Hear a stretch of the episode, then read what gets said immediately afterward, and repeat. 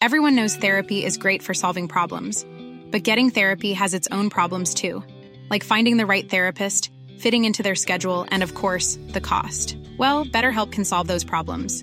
It's totally online and built around your schedule. It's surprisingly affordable too. Connect with a credentialed therapist by phone, video, or online chat, all from the comfort of your home. Visit betterhelp.com to learn more and save 10% on your first month. That's BetterHelp H E L P. Heraldo Radio, la H se lee, se comparte, se ve y ahora también se escucha.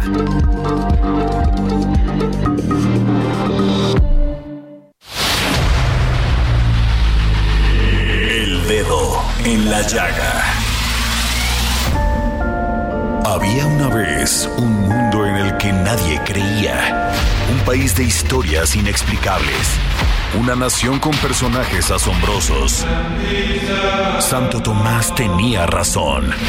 Hay que ver para creer. El México increíble, las verdades que duelen, la voz de los que callan, el dedo en la llaga. Infórmate, diviértete, enójate y vuelve a empezar. El Heraldo Radio presenta El Dedo en la Llaga con Adriana Delgado. En La Habana, quien ya no conoce a quién, a un magnífico bailarín. Anda siempre muy bien vestidito, que parece un maniquí. Todos lo conocen por Panchito, porque baila el cha-cha-cha.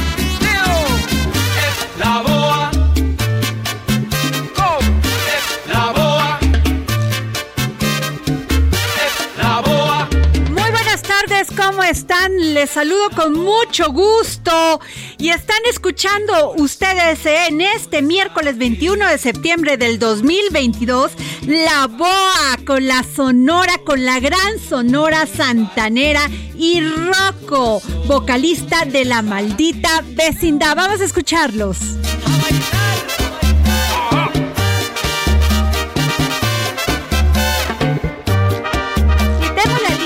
A mi compañero Misael Zavala, reportero del Heraldo Media Group, porque en este momento, fíjense que hace aproximadamente una hora, como lo informó Salvador García Soto, mi compañero de A la Una, solicitaron este, las Comisiones Unidas de Puntos Constitucionales y de Estudios Legislativos, eh, solicitaron a la mesa directiva del Senado el retiro del dictamen con reforma para ampliar hasta 2028 la participación de las Fuerzas Armadas en materia de seguridad pública. Y esto lo informó Alejandro Armenta Mier, quien es el presidente del Senado. Misael, se ha armado el debate y además hasta coreado. Adriana, buenas tardes, buenas tardes al auditorio. Efectivamente, pues debido a que no cuentan con los votos para reformar la Constitución, Morena y aliados intentan frenar el proceso legislativo en donde se votará la reforma para prorrogar la permanencia de las Fuerzas Armadas en tareas de seguridad pública hasta el 2028. A pesar de que la discusión ya está en, curso en el Pleno del Senado, las comisiones de puntos constitucionales y estudios legislativos segunda emitieron un oficio para pedir formalmente el retiro de la minuta para que regrese a estas mismas comis comisiones, con lo cual pues se intenta frenar esta discusión y la votación. Ese oficio se giró debido a la petición del presidente de la Junta de Coordinación Política del Senado, Ricardo Monreal, quien pidió al Pleno más tiempo para analizar la propuesta y que se llegue a un consenso de todas las bancadas. También hay un reconocimiento por parte del senador Ricardo Monreal de que no han alcanzado el consenso. En estos momentos, pues hay 126 senadores presentes en el Pleno del Senado de la República, por lo que se necesitan 84 senadores para hacer esta mayoría calificada, es decir, reunir las dos terceras partes de los senadores presentes en el Pleno. En ese sentido, pues, ¿qué está pasando ahorita, Adriana? Pues están discutiendo, el bloque opositor intenta a toda costa, pues, que esta eh, reforma, esta minuta y dictamen sea discutido el mismo día de hoy, sea votado, debido a que, pues, conocen y tienen, eh, pues, ya el conocimiento, Adriana, de que Morena no reúne los votos suficientes, hay algunos senadores que están hablando de que Morena, pues eh, le faltan seis votos, hay otros senadores que dicen que a Morena le hacen falta cuatro votos únicamente para reunir esta mayoría calificada, pero en este momento pues está dura la discusión, Adriana, están hablando todos los senadores eh, porque pues también hay una confusión porque hay dos oficios que se presentaron por parte de las comisiones, un primer oficio que pedía el retiro de esta eh, de esta minuta, de este dictamen, donde pues no tenía las firmas autógrafas de todos los representantes de estas comisiones y pues posteriormente se presentó un nuevo oficio ya con las firmas pero pues este eh, este argumento están utilizando los senadores del bloque opositor para que pues se desechen estos oficios y se continúe con la discusión y también la votación. Y cabe destacar que pues el senador Damián Cepeda por el Partido Acción Nacional dijo que para avanzar en esta minuta ellos retiran todas las eh, todas las propuestas retiran todas las los votos particulares y que de una vez pasen a la votación para que eh, pues a sabiendas de que Morena no tiene eh, no tiene los votos, pues se rechace este dictamen, esta reforma para que las Fuerzas Armadas estén en tareas de seguridad hasta el 2028, Adriana. O sea, como quien dice, en mi pueblo Veracruz, en caliente. Efectivamente, en este mismo momento, igual en estos momentos, pues ya el senador Germán Martínez está leyendo prácticamente el reglamento del Senado para avanzar en esta discusión en esta momento están utilizando todos los argumentos jurídicos y legales que tiene el Senado de la República, pues para avanzar en la discusión y pues en la votación.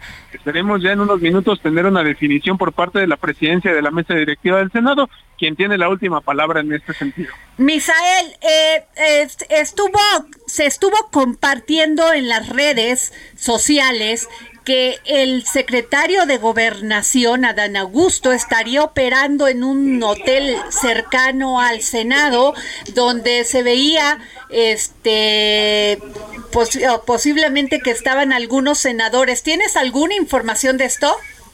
Sí, precisamente el senador Germán Martínez fue el que también dijo en tribuna el mismo secretario de Gobernación estaba eh, pues cabildeando con algunos senadores, incluso en algún hotel, en un restaurante, el restaurante Emporio que está justo frente al Senado de la República.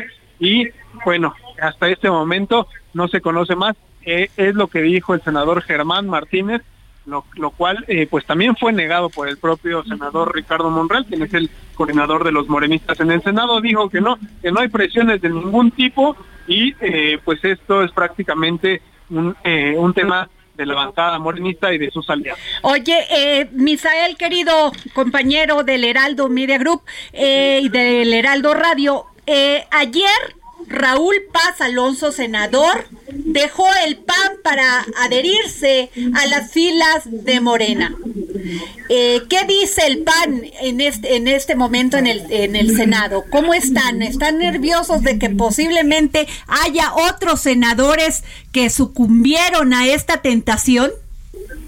Efectivamente, pues eh, ayer después de esta, de esta renuncia del senador Raúl Paz Alonso de Yucatán, pues eh, muy consternados, muy enojados los panistas, pero hoy incluso hubo una reunión previa a la sesión del Pleno del Senado de del grupo parlamentario del PAN, donde todos los senadores dijeron que no, que van a rechazar esta reforma, que se suman a lo que ha dicho Yolén Rementería, que esta es una militarización prácticamente del país y prácticamente hubo un cierre de filas en torno a esta definición. Eh, eh, se ha comentado por ahí también que el senador, eh, algunos senadores, un par de senadores, Nadia Navarro, iba también a votar a favor de esta reforma. La misma Nadia Navarro fue la que presentó hoy en el Pleno del Senado una moción de suspensión para que para retirar esta esta minuta, este dictamen, la cual pues fue rechazada por parte de Morena y aliados y con esto pues dejó ver que va a votar también Nadia Navarro en eh, favor de, eh, de, rechazar esta, perdón, de, en contra de rechazar esta reforma constitucional. Eh, Misael, eh, hubo un, un en la mañana un tuit de el gobernador de Hidalgo, Julio Menchaca, donde le hace un exhorto a Miguel a Osorio Chón de votar a favor de esta reforma. Sí, efectivamente, pues Nubia Mayorga, Osorio, Miguel Ángel Osorio Chong, son senadores hidalguenses. Fue directamente este tuit hacia ellos. Eh, son eh, senadores del Partido Revolucionario Institucional. Sin embargo, eh, tanto Miguel Ángel Osorio Chong quien es el coordinador parlamentario del PRI en el Senado, como Nubia Mayorga, han dicho que ellos no, ellos van a votar en contra de esta de esta reforma, incluso así lo dejaron ver en un voto previo que se dio ya para eh, esta moción de suspensión. Ellos dijeron que no, ellos van a seguir y van a mantener su voto en contra, pero también se escucha por ahí también en estas voces de algunos senadores que sí ya se convenció al menos dos senadores del PRI para votar a favor ¿Quiénes de serían? ¿Quiénes serían? No nos han dicho, no nos han dicho quiénes son los senadores, incluso ya eh, mismos senadores de Acción Nacional están contando estos votos ya a favor de esta reforma. Manuel Añorbe ha, ha dicho que él está a favor de esta reforma. Pero el segundo, el segundo este senador del PRI no tenemos idea, Misael. No tenemos idea. Manuel Añorbe es el único que ha dicho ya eh, abiertamente que va a votar incluso, pues se le ha visto públicamente en algunos eventos con Alejandro Moreno Cárdenas, presidente nacional del PRI, quien impulsó esta reforma constitucional. Él ya, eh, pues ya prácticamente en sí ha dicho que va a votar a favor de esa reforma. Ayer mismo lo confirmaba en el mismo pleno, en una sección del pleno del Senado de la República, donde llamó incluso al bloque opositor que no se conviertan en una muralla o en una valla infranqueable. Entonces, en ese sentido, es el único senador priista que hasta este momento públicamente ha mostrado su eh, voto a favor de esta reforma. Y, y Silvana Beltrones, que se abstuvo cuando estaba en, en la comisión de puntos constitucionales. Tenemos duda de Silvana Beltrones hasta este momento, no hay claridad de cómo va a votar. Eh, si es que continúa esta definición, si es que continúa esta, eh, esta discusión y esta votación, eh, porque, eh, como bien lo comentas, pues se abstuvo en las comisiones eh, de, estudios de estudios legislativos segundo y puntos constitucionales. Ella no quiso votar en contra, como sí lo hizo Claudia Ruiz Macié. hace unos momentos igual Beatriz Paredes estaba anunciando su voto en contra también de esta reforma y pues sí, Silvana Beltrones queda duda por ahí por esta este voto en abstención. Pues estamos muy pendientes, Misael Zavala, reportero del Heraldo eh, de México, del Heraldo Media Group. Estamos muy pendientes cuando nos desees llamar, que tengamos información. Aquí estamos, está abiertos los micrófonos para saber qué, se, qué está pasando en el Senado en este momento sobre esta reforma este que busca pues este que en contra por los de oposición, eh, Samuel sí, claro, sí, claro que este, el ejército quede en las calles hasta 2028. Claudia Juárez. Bueno, pues entonces este nos vamos con Charbel Lucio, corresponsal del Heraldo Media Group en Michoacán, porque Charbel, daños, daños graves de este pasado temblor. 19 de septiembre se repite la historia, gracias a Dios no causó pues este más que digo todas las vidas cuentan, Así es. pero no el tamaño y la gravedad con la que fue el 85 y 2017. Y así es. Charbel. ¿Qué tal, Adriana? Buenas tardes. Así es, luego de este sismo que cimbró a Michoacán, el día de ayer el gobierno del estado dio a conocer un saldo de 3.161 viviendas afectadas eh, al igual que 89 escuelas y 21 unidades médicas entre eh, centros de salud y hospitales públicos. Esto principalmente en los municipios de Cualcomán, Coahuayana y Aquila. El gobernador del estado, Alfredo Ramírez Bedoya, dijo que eh, en breve comenzará a realizarse un censo para detectar, de acuerdo al grado de afectación, qué familias podrán acceder a los fondos federales para la reparación de sus viviendas. Esto obviamente será a través de la declaratoria de zona de desastre que ya se está solicitando al gobierno federal para estos municipios que mencioné. Y bueno, además de los destrozos en las viviendas, también eh, hubo afectaciones en hospitales, obras públicas, como en el hospital de Maruate del municipio de Aquila, que prácticamente pues quedó inservible tras la caída de dos muros y grietas en todo el edificio. Y bueno, el día de ayer hicimos un recorrido en la zona que limita entre Michoacán y Colima, para conocer las afectaciones. Ahí observamos eh, pues eh, severos daños en viviendas.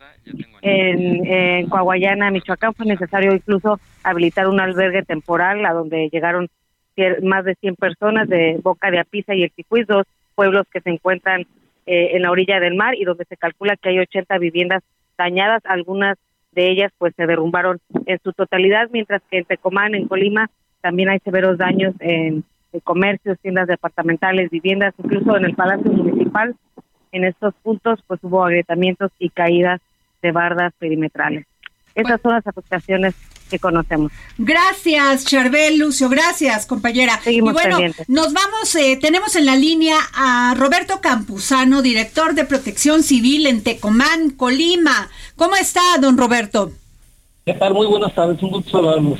Oiga, pues hemos visto imágenes de que las personas no quieren este quedarse en su casa por estas graves este eh, ¿cómo se llaman? Este, daños que sufrieron sus casas, entonces no quieren dormir, duermen con pánico. Sí, sí, fíjate que, desafortunadamente, pues por el fuerte sismo que tuvimos, este, se genera cierto temor por, el, por la situación de las réplicas que constantemente se están presentando. Las personas tienen ese miedo de estar dentro de sus viviendas porque lleguen a tener algún daño más severo y puedan hasta caerse las bardas, muros, inclusive hasta en su totalidad. Eh, Samuel. Eh, ¿Qué tal, eh, señor? Eh, justamente hablando de las 900 o casi mil réplicas que ya se han dado, la más fuerte, esta de, de, cinco, de magnitud 5, que volvió nuevamente a, a, esparcir el pánico entre la población. A partir de ahí, ¿qué ha estado sucediendo? Primero, pues con la ayuda a las personas que hayan quedado damnificadas y segundo, ¿cómo va la cuestión del recuento de los daños? Ok, pues mira, estamos trabajando, estamos trabajando todavía en ello. La verdad que, que sí, ya ahorita tenemos un, padrón aproximado de 1.600 viviendas con afectaciones, eh, por las cuales estamos llevando una clasificación de daños y llevar a cabo eh, los procesos de, de revisión eh, con el grupo de arquitectos y, ingenieros civiles para la valoración del tipo de daño en cada una de ellas, ¿no? Y estar seguros que las personas puedan realmente estar en su vivienda seguros y que no tenemos alguna consecuencia este, sobre las mismas. Pues muchas gracias, don Roberto Campuzano, director de Protección Civil en Tecomán, Colima. Duro, ¿no, Claudia? Muy difícil.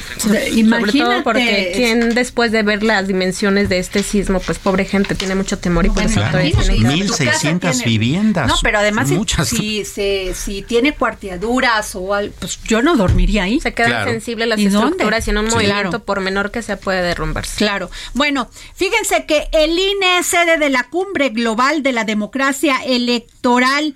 Y hoy Lorenzo Córdoba Vianello eh, y Vianello, como se quiera pronunciar, eh, dijo, fíjense nada más, la democracia en el mundo muestra signos inequívocos de retroceso, los cuales se expresan en una creciente desconfianza ciudadana con sus representantes y el desencanto con las instituciones de la democracia, así como la desinformación y dijo, antes la desinformación era utilizada como un mecanismo para acceder al poder político. Hoy se ejerce en el ejercicio del poder político y crece también el acoso en contra de la libertad de expresión y señaladamente en contra de las instituciones encargadas de organizar las elecciones. Duras palabras, José Antonio Crespo, doctor, ¿cómo estás? ¿Qué tal, Adriana? Muy bien, gracias. Pues duras palabras del presidente del INE, ¿no? Así es.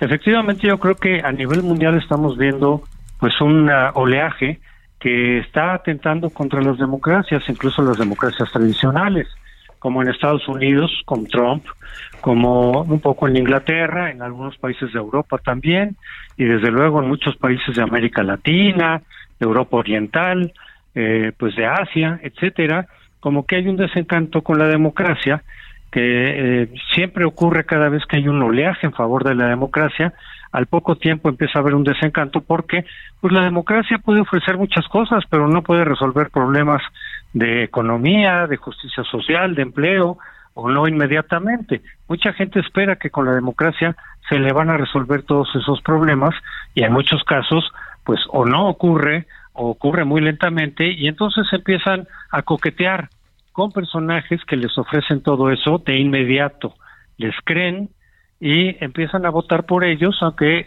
ellos mismos, esos personajes, pues no son precisamente demócratas, eh, al contrario, de alguna forma justifican eh, ir desmantelando la democracia para poder supuestamente cumplir con sus promesas de justicia social, de empleo, de crecimiento económico, de una salud estilo Dinamarca o Noruega, educación, etcétera, y eso en muchos países daña la democracia. Eh, evidentemente, eh, Córdoba, Lorenzo, se está refiriendo también a los embates que en esos casos suelen sufrir instituciones autónomas, instituciones de transparencia, la Suprema Corte, eventualmente el Congreso también, que la someten cuando tienes una mayoría aplastante, eh, y también a la autoridad electoral, como él mismo lo dijo, y desde luego que se refiere a los embates, primero retóricos y quizá pronto ya políticos, que hemos oído desde este gobierno, desde que inició este gobierno, al Instituto Nacional Electoral que él preside y también al Tribunal Electoral, porque el Tribunal de un tiempo para acá, de unos dos años para acá, empezó a tomar decisiones que no le gustaban al presidente. Eh, al principio sí, las decisiones del tribunal eh, coincidían con lo que el presidente quería y entonces estaba muy contento el presidente con el tribunal. Pero de un tiempo para acá como que hay muchas decisiones que no le han gustado, entonces ya también hace un embate contra el tribunal y propone la reforma que estará por discutirse en los próximos meses para cambiar de manera radical al Instituto Nacional y al tribunal, a los dos, eh, para cambiar completamente a la gente que lo conforma ahora al Consejo del INE y, al, y a los magistrados del Tribunal Electoral. Maestro, buenas tardes. Eh, en efecto, eh, parece ser que la motivación por la cual se propone una reforma no, no sería necesariamente la correcta, pero en lo que sí muchos mexicanos estamos de acuerdo es que sí se necesita una reforma electoral. Es decir, tenemos un INE, eh, pues más hecho una agencia de medios, ¿no? Administrador de, de tiempos oficiales, un INE que hace muchas tareas que muchos organismos electorales en el planeta no. ¿Hacia dónde tendríamos que avanzar democráticamente, maestro? Bueno, se le podrían quitar al INE muchas de las responsabilidades que se le han dado en los últimos años y por eso es más caro que otras instituciones electorales del mundo, porque se le atribuyeron una gran cantidad de responsabilidades por presión de la oposición, no tanto del PRI. El PRI fue cediendo ante su caída de legitimidad, ante su caída de fuerza política, y quienes exigían eso era pues los que ahora desde el poder lo quieren quitar porque desde la oposición todo eso te sirve y cuando llegas al poder te estorba. Entonces, como ahora les estorba, pues ahora lo quieren quitar todas esas responsabilidades. Bueno, se les puede quitar y que dejar al INE solamente en la parte de organización electoral, que hace muy bien. Otra crítica que se ha hecho al INE desde que nació en 90, el IFE, es la partidización de los consejeros. Los consejeros son propuestos por distintos partidos, a veces con más equilibrio, a veces con menos, pero en esa medida muchos consejeros responden a los intereses del partido que los propuso. Eso así ha ocurrido. Desde luego hay muchos consejeros que se han mantenido muy imparciales, no todos incurren en eso mismo, pero la fórmula para despartidizar al INE, para que los partidos ya no se metan en el nombramiento de los consejeros ni de los magistrados del tribunal, no es la que está ofreciendo López Obrador. López Obrador, al contrario, está presentando una fórmula en la cual él directamente, él pueda incidir en buena parte de los consejeros y su partido mayoritario en el Congreso eh, incida. Entonces, al contrario, lo que está haciendo es partidizando, o lo que quiere hacer es partidizar más al INE, como lo fue en de 1990, cuando surgió el IFE, a 94, que estuvo bajo control del PRI. Ahorita estaría con la nueva fórmula bajo control de Morena no de los demás partidos. Pues sí, muchísimas gracias, eh, doctor José Antonio Crespo, historiador y analista político. Gracias por tomarnos la llamada para el dedo en la llaga. Hasta luego, que te vaya bien. Bueno, pues en este momento se sigue llevando en el Senado esta dura discusión. Durísima. Y al parecer Morena no cuenta con los votos para que se aprueba para que se apruebe esta iniciativa de prorrogar. Yo creo que ellos se imaginaron el calor de la discusión que se iba a generar. Bueno, a ver, este Claudia Ruiz Macié y Ricardo Monreal se dieron unos encontronazos, ¿eh? Así es. Y, y ellos piden retirar el dictamen y la oposición dice no, queremos votar hoy. Claro, es pues, curioso que Monreal haya dicho justo que, bueno, es que a ver, pero tampoco Monreal es culpable y responsable de esto. Él lo dijo desde hace mucho tiempo. Las la, las condiciones para hacer esta mayoría como se llevaba antes son muy difíciles en estos momentos en el Senado de la República. Nos vamos a un corte y regresamos. Mi corazón es para ti. Mi corazón es para ti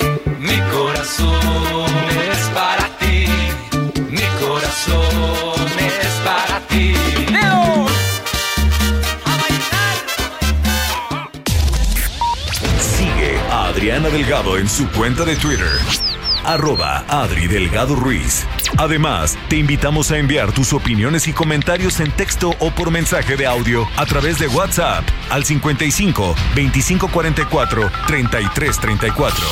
Y si quieres escuchar El Dedo en la Llaga de El Heraldo Radio, en cualquier momento y donde quiera que te encuentres, descarga el podcast disponible en Spotify y iTunes.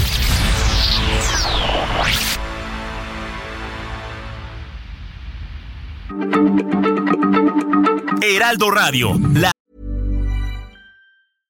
Everyone knows therapy is great for solving problems, but getting therapy has its own problems too, like finding the right therapist, fitting into their schedule, and of course, the cost. Well, BetterHelp can solve those problems.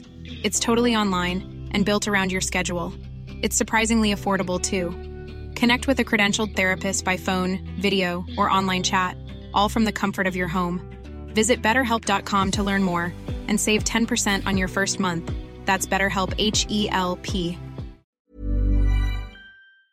HCL se comparte, se ve y ahora también se escucha.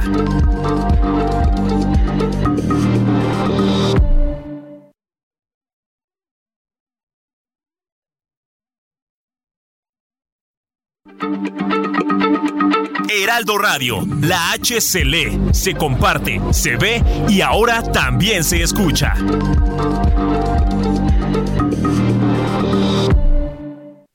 Sigue a Adriana Delgado en su cuenta de Twitter en arroba Adri Delgado Ruiz. Y envíanos tus comentarios vía WhatsApp al 55 25 44 33 34 o 55 25 02 21 04. Adriana Delgado entrevista en exclusiva al artista plástico Emiliano Gironella. Tu arte. Tu arte. ¿Cómo lo fuiste desarrollando? Yo... Eh, ¿Con qué empezabas? Porque ahorita tenemos estos grandes, todo el tema de la fiesta brava, de los toros, hay unos colores que impactan, a veces tanta profundidad y a veces como si quisieras separarte?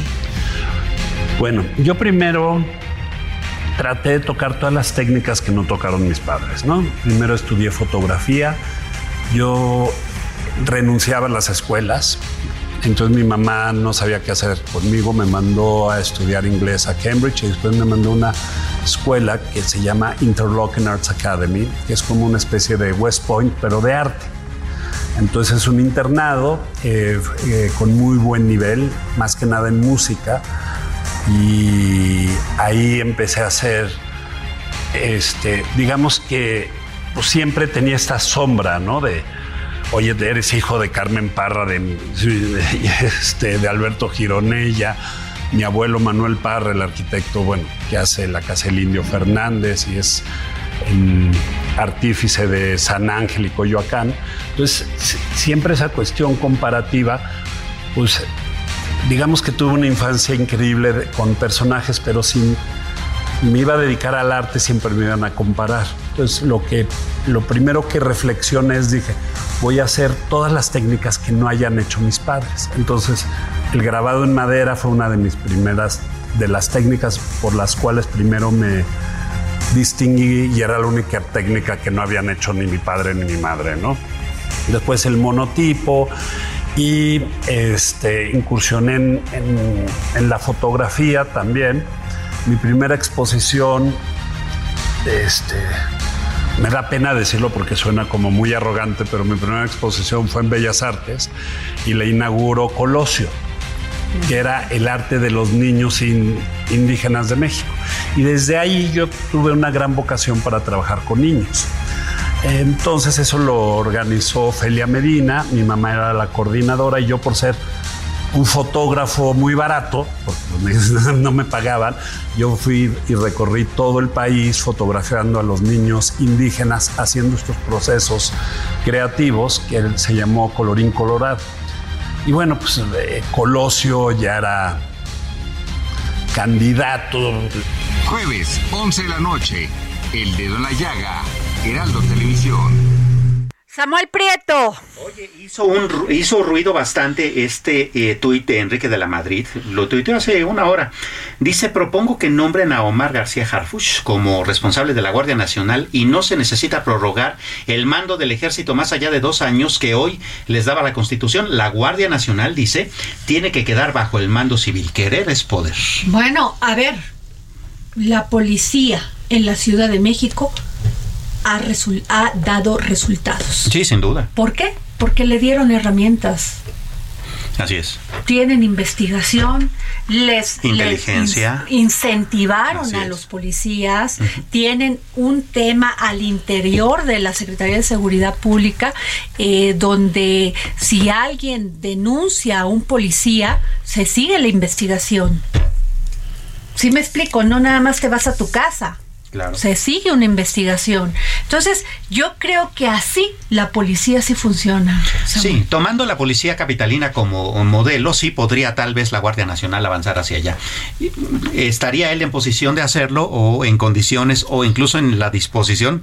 Esa es la pregunta entonces, ¿no? Pues sí, o sea, no es un tema fácil, es un tema delicado. Pero a ver, hoy en Jalapa fue asesinada a la luz del día de manera terrible, sanguinaria, por unos sicarios, una subdirectora de un plantel. Es terrible lo que está pasando con la delincuencia en este país, Claudia Juárez. En este país, y como decía, ya ninguna ciudad se, se queda libre, y aparte del, caso que mencionas en particular, a sangre, a sangre fría, y ya no hay temor, ¿eh? E iba, iba con su este con, un menor, de, edad. de siete años que también resultó herido. Este, herido. En fin, tengo a Luz María Rivera, directora y columnista del Mercurio, este diario digital maravilloso Mercurio de Veracruz. Luz María. Buenas tardes, Adriana, a ti y a tu amable auditorio.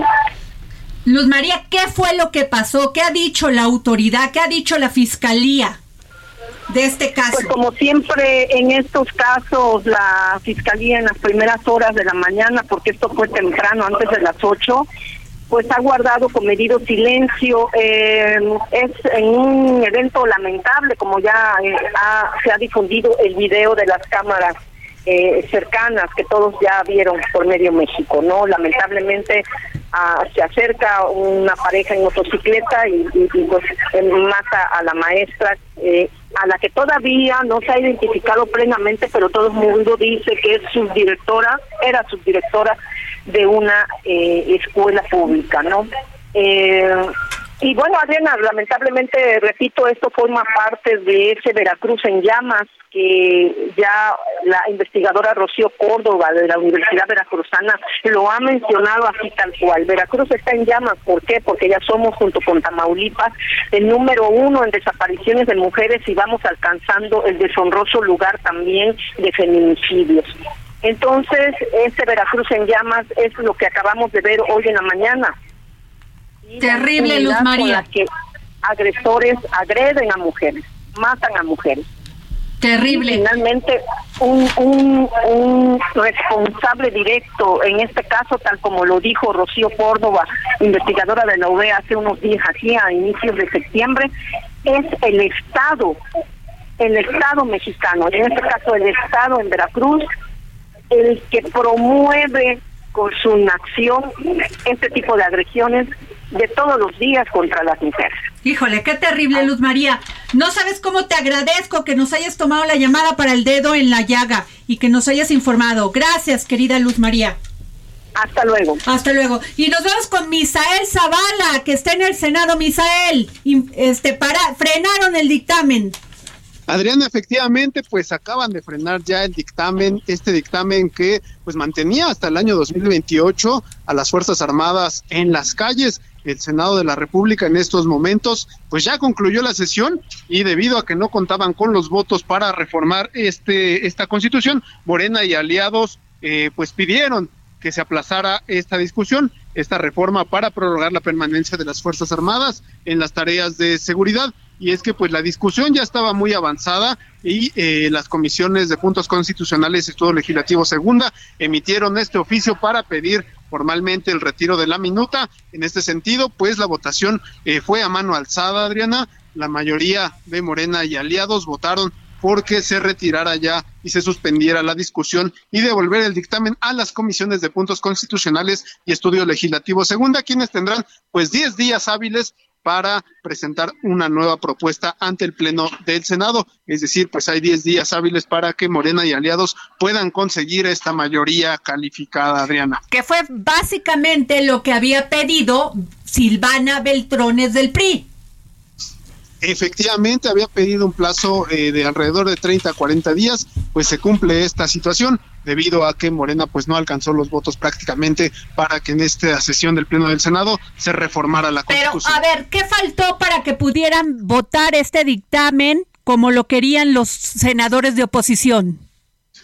En este momento, pues eh, Morena le, le, hacían falta seis votos, Adriana, es decir, eh, tendría que reunir 84 votos Morena y aliados para reformar la Constitución. Cabe recordar, pues, que eh, para una reforma constitucional se necesitan las dos terceras partes del Senado de la República. Había 126 senadores presentes en el Pleno del Senado, requerían 84 votos, pero se quedan a únicamente seis legisladores, pues, de haber eh, haber eh, ya aprobado esta reforma constitucional. Pues muchas gracias, querido Misael Zavala, gracias y seguimos atentos, aunque bueno, esto ya va a pasar a este ¿Tú crees que a mejor vida, Samuel Prieto? Eh, bueno, eh, comentaba Misael que tienen 10 días para presentar un nuevo dictamen, pero eso significa que entonces el proceso legislativo tenía que volver a empezar, ¿no? Es decir, si hay un, si hay un nuevo proyecto, entonces hay que votarlo en el Senado y luego regresarlo a la otra Cámara. No, no está tan fácil. Bueno, pues así es. Gracias, Misael. Bueno, ya Gracias, se fue. Adriana, Gracias, tarde. Misael. Y tengo aquí cerca de mí a nuestra querida editora de Mente Mujer, nuestra adorada Daniela Zambrano, colado- colaboradora del Heraldo Media Group. Daniela, ¿cómo ves esto de Veracruz? No, la verdad es que es un hecho lamentable, es otra muestra pues de la violencia a, las que, a la que estamos expuestas las mujeres, ¿no? Y, y no y no importa de eh, a qué te dediques, ¿no? O sea, era una subdirectora de, de un plantel escolar, digo, como ya lo mencionábamos en el, en el corte, pues que, o sea, ¿qué pudo haber pasado para que realmente eh, recibiera Híjole, que fueran unos sicarios, a las 8 de la mañana siguiéndola y esperándola para matarla. Yo no creo que sea una cuestión así como así. Claro no fue asaltada. Claro. Llevaba orden y, y este y una meta muy clara, Sí, sin duda. sin duda. asesinarla. Tendremos que esperar la investigación correspondiente para ver, ¿no? Qué pena Digo que que ojalá, la expresión sea ojalá. Exacto. No, Ojalá se haga. uh, ¿cuántos casos han quedado impunes? Claro. Esperemos que sí. Esperemos. Daniela, a ver, trae, ¿qué nos ibas a contar, Daniela? Perfecto, pues justamente esta semana Adriana en Mente Mujer trae entre los temas que traemos hablamos sobre el body positive. Este movimiento que bueno lo que eh, eh, expone es que todos los cuerpos, no, no importa su forma, no importa la edad, no importa eh, eh, la religión de las mujeres, eh, tienen que ser aceptados, ¿no? Y sobre todo expone la autoaceptación, porque bueno, como ya lo sabemos, eh, ¿cuántas las mujeres somos las principales que padecemos de este tema de trastornos alimenticios, ¿no? Entonces, bueno, traemos el tema de body positive y justo hablamos con Ana Cecilia Chapa, ella es catedrática de la Facultad de Psicología de la UNAM y ella nos decía que uno de los grandes de las grandes contribuciones de este movimiento es que gracias a él la autoaceptación de las mujeres ha aumentado 3.3%. No es mucho, pero bueno, eh, es algo, ¿no?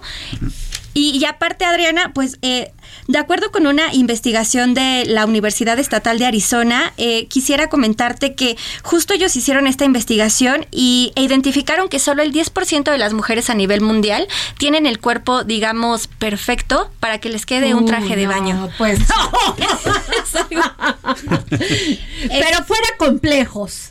Fuera complejos. Hay que amarse. Exacto, hay que amarnos como sea. como somos. Además, creo que las mujeres somos, nos juzgamos más de lo que, o sea, otras personas nos juzgan. Sin ¿Tú duda. crees que a un hombre le interesa realmente si tienes un rollito de celulitis? Y por eso ya no te va a creer. Pero Sin aquí, duda. aquí el tema son los estereotipos Claro que no. y el papel que juegan las redes sociales. También. Sí. Porque las jovencitas, sobre todo en Sufren Instagram, anorexia, Exacto, bulimia. ven cuerpos perfectos, Perfectos. o estilizados y entonces yo quiero ser y yo quiero verme y es cuando empiezan los Sí. trastornos. Sí. Ahora sí creo que debemos de comer bien. Claro. Aprender Sí, a comer. totalmente. Claro, pero es una competencia de género eh, con su propio género, porque a ver, es cierto, eh, los hombres, de repente, ven- los hombres vemos 16 colores, ustedes ven millones, ¿no?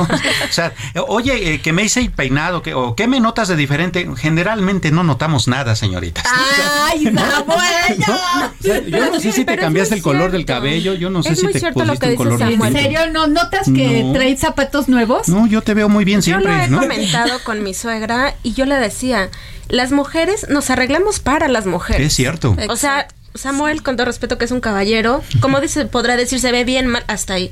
Pero entre mujeres, si está más delgada, si trae zapatos nuevos, si está más delgada, más se, se, eh, mejoró el aspecto, es entre mujeres. No, sí, es un tema de competencia Así es. entre mujeres. Entre y es mujeres. terrible.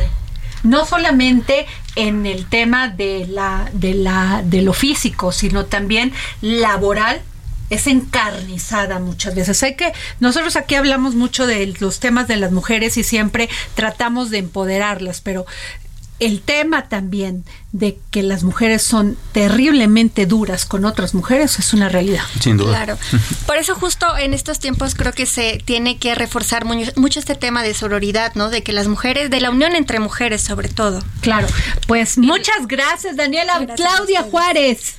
Pues justo, eh, nada más como colación da este tema, eh, nada más mencionar que incluso este impacto que tú dices de pues la autoaceptación y cómo las marcas también tienen que ver, pues hace ya algunos años una marca muy famosa de lencería pues tuvo que cambiar todo su diseño Claro. y poner a modelos pues Normales. más normales, Claro. mujeres normales porque eh, pues eso le costó le costó muchos millones. Entonces, Pero que muchas veces es genético, ¿eh? Sí, o sea, también. no, no, hay- o sea, puedes irte 20 veces al cirujano que nunca vas a quedar como una modelo que ya genéticamente es, así. Claro, por supuesto. Exacto. El cuerpo es el que tienes. Claro.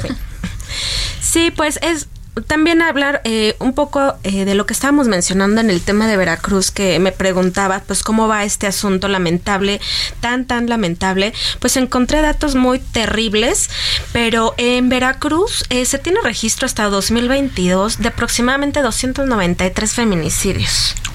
Entonces, Dani decía, pues habrá que esperar las investigaciones y qué pena que la expresión uniforme en esta mesa fue de, uy, porque al menos tan solo en Veracruz, 8.25% de los culpables de feminicidios reciben una sentencia en este estado. Entonces, pues el camino no es nada sencillo ni nada alentador. Y también hablamos que ya en Veracruz, donde justamente pasó este hecho tan terrible, pues se alista una tercera alerta de género. Pero yo creo, y es triste decirlo, pero las alertas de género terminan siendo llamados a misa. O sea, realmente, ¿qué ha pasado? Ya para que un estado tenga que em, promover una tercera alerta es porque algo no está funcionando. Te doy el dato que em, se, eh, bueno, las desapariciones van a la alza, se incrementaron a 34 casos tan solo en 2021. Entonces, pues bueno, esta alerta de género está muy lenta en el caso particularmente de Veracruz y la cifra de mujeres y niñas desaparecidas en la entidad pues va a la alza.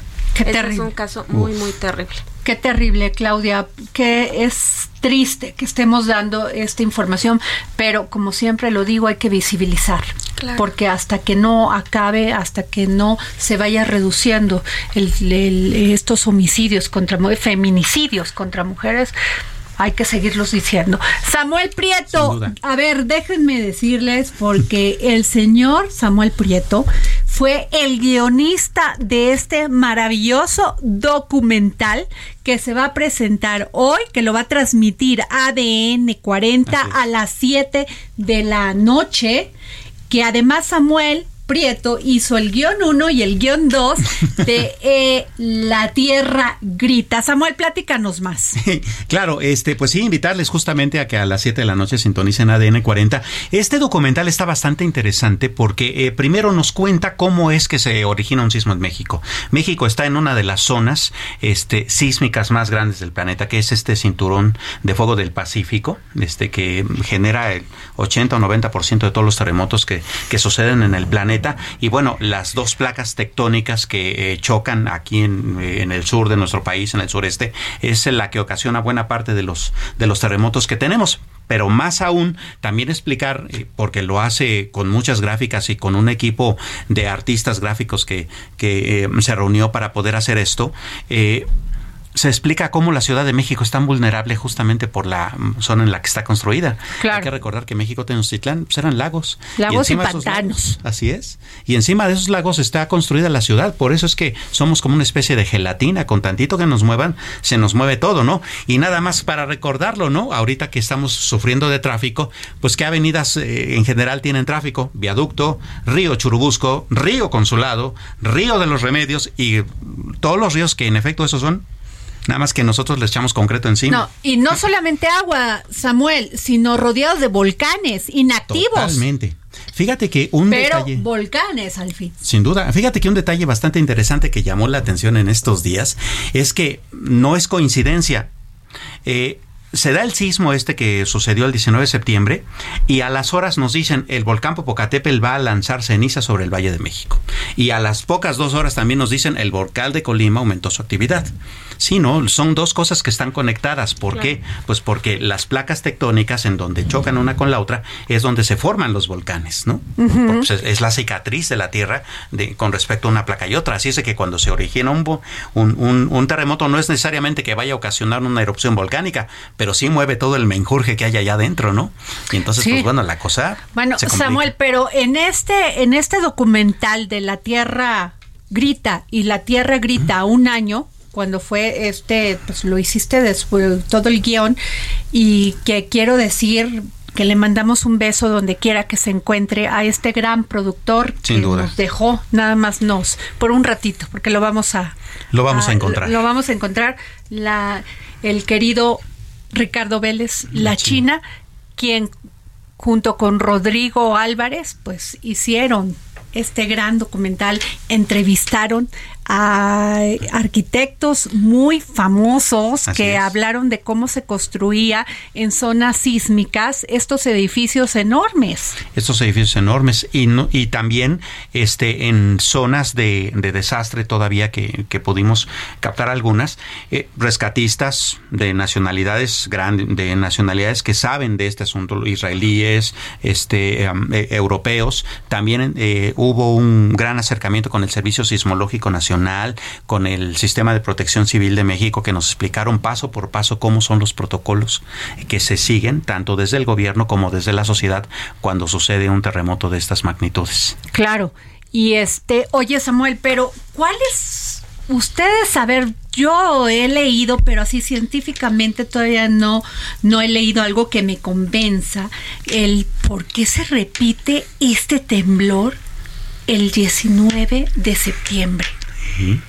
La ciencia no nos lo ha dicho, ¿no? O sea, no, no puedo entenderlo. Un físico de la UNAM hizo un cálculo matemático, aritmético y demás, y decía, no, o sea, es infinita la posibilidad, o sea, es muy, muy pequeña y curiosidades de la de la naturaleza, de la, naturaleza. de la vida, algo que no sabemos, pero es que fue impactante. De repente terminas el simulacro, que por cierto, que por cierto leí un tuit de una de una chava que sube con una persona que está este en silla de ruedas y dice yo quise participar en el simulacro y le dije a un no no no me acuerdo si decía que era su hermano u pariente bueno y este, y a la hora que fue el simulacro, pues ya iban ellos bajando, pues imagínate lo complejo que es bajar en silla de ruedas.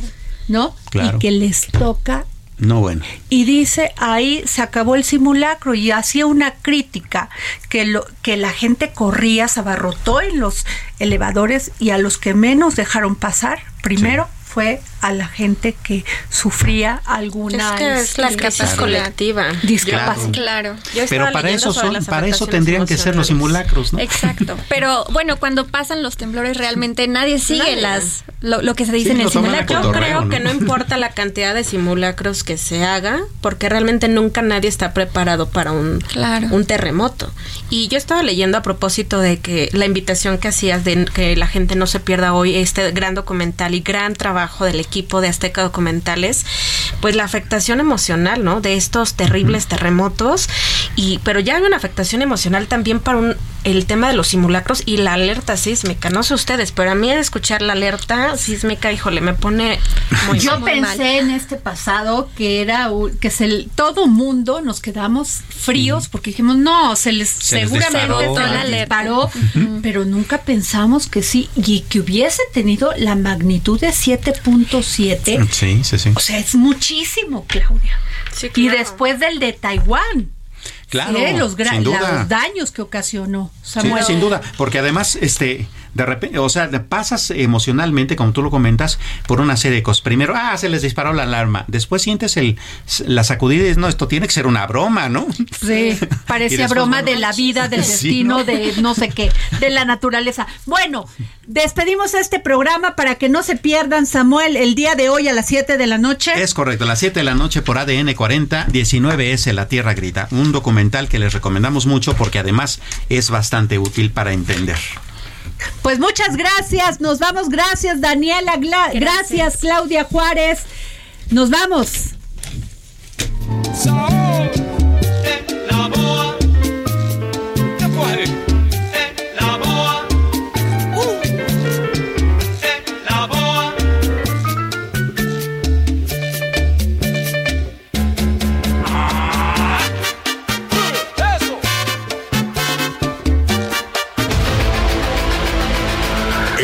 Heraldo Radio presentó El Dedo en la Llaga con Adriana Delgado.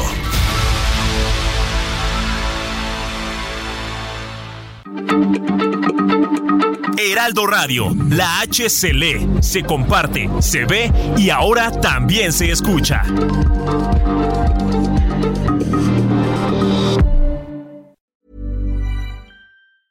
Planning for your next trip?